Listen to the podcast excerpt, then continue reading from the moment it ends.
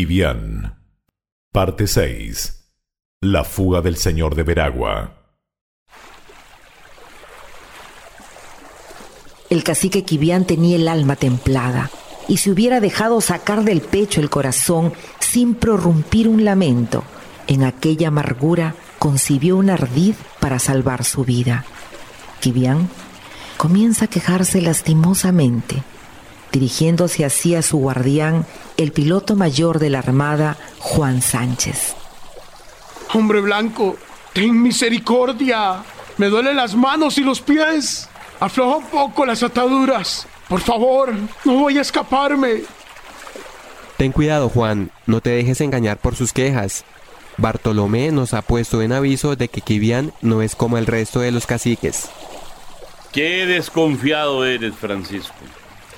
Si consigue escapar el cacique, ¿quién lo dudo? Hago este juramento como piloto mayor de la Armada.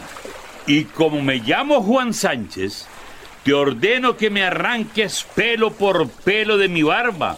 Y te aseguro, Francisco, que no me quejaré.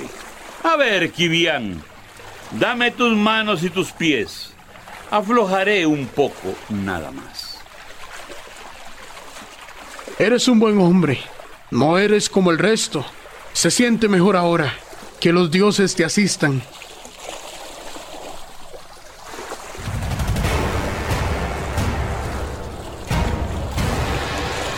¡Bartolomé!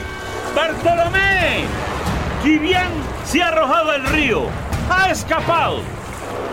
A los gritos desde la otra chalupa, Bartolomé Colón intenta que se tranquilicen, que intenten detener los botes, pero es imposible. La fuerza del agua y la oscuridad de la noche ayudan a que el cacique pueda fugarse. ¡Enciendan las lámparas! ¡Intenten buscar el cuerpo! Es imposible que Kibian esté con vida.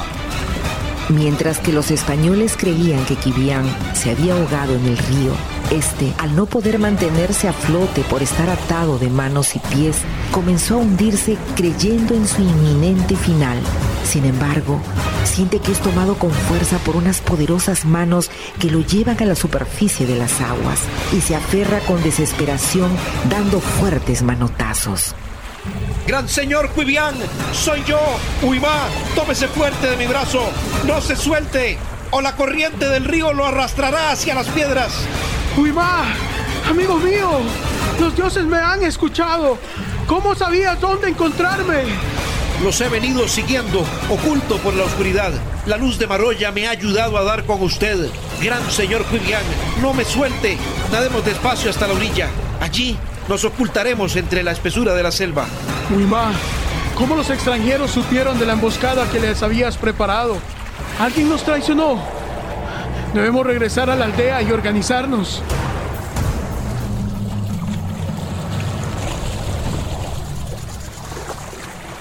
Ujimá era cacique de Guaniguanico, era dueño de Mayanabo y Guanabacoa. Este guerrero, en uno de los viajes de Kibián, admirado por su valor, se unió en estrecha amistad con él, denominado el Señor de Veragua, abandonando el dominio de sus tribus y dejándolas a cargo de su hermano el cacique Ariguanabo. Tenía 50 años, su estatura era colosal, cabeza grande, frente ancha y despejada, ojos negros como el ébano. Desde joven tenía los cabellos blancos. En cuanto Kibian llegó a su aldea, reunió a sus hombres, les transmitió su odio en contra de los españoles y planeó el momento de la venganza.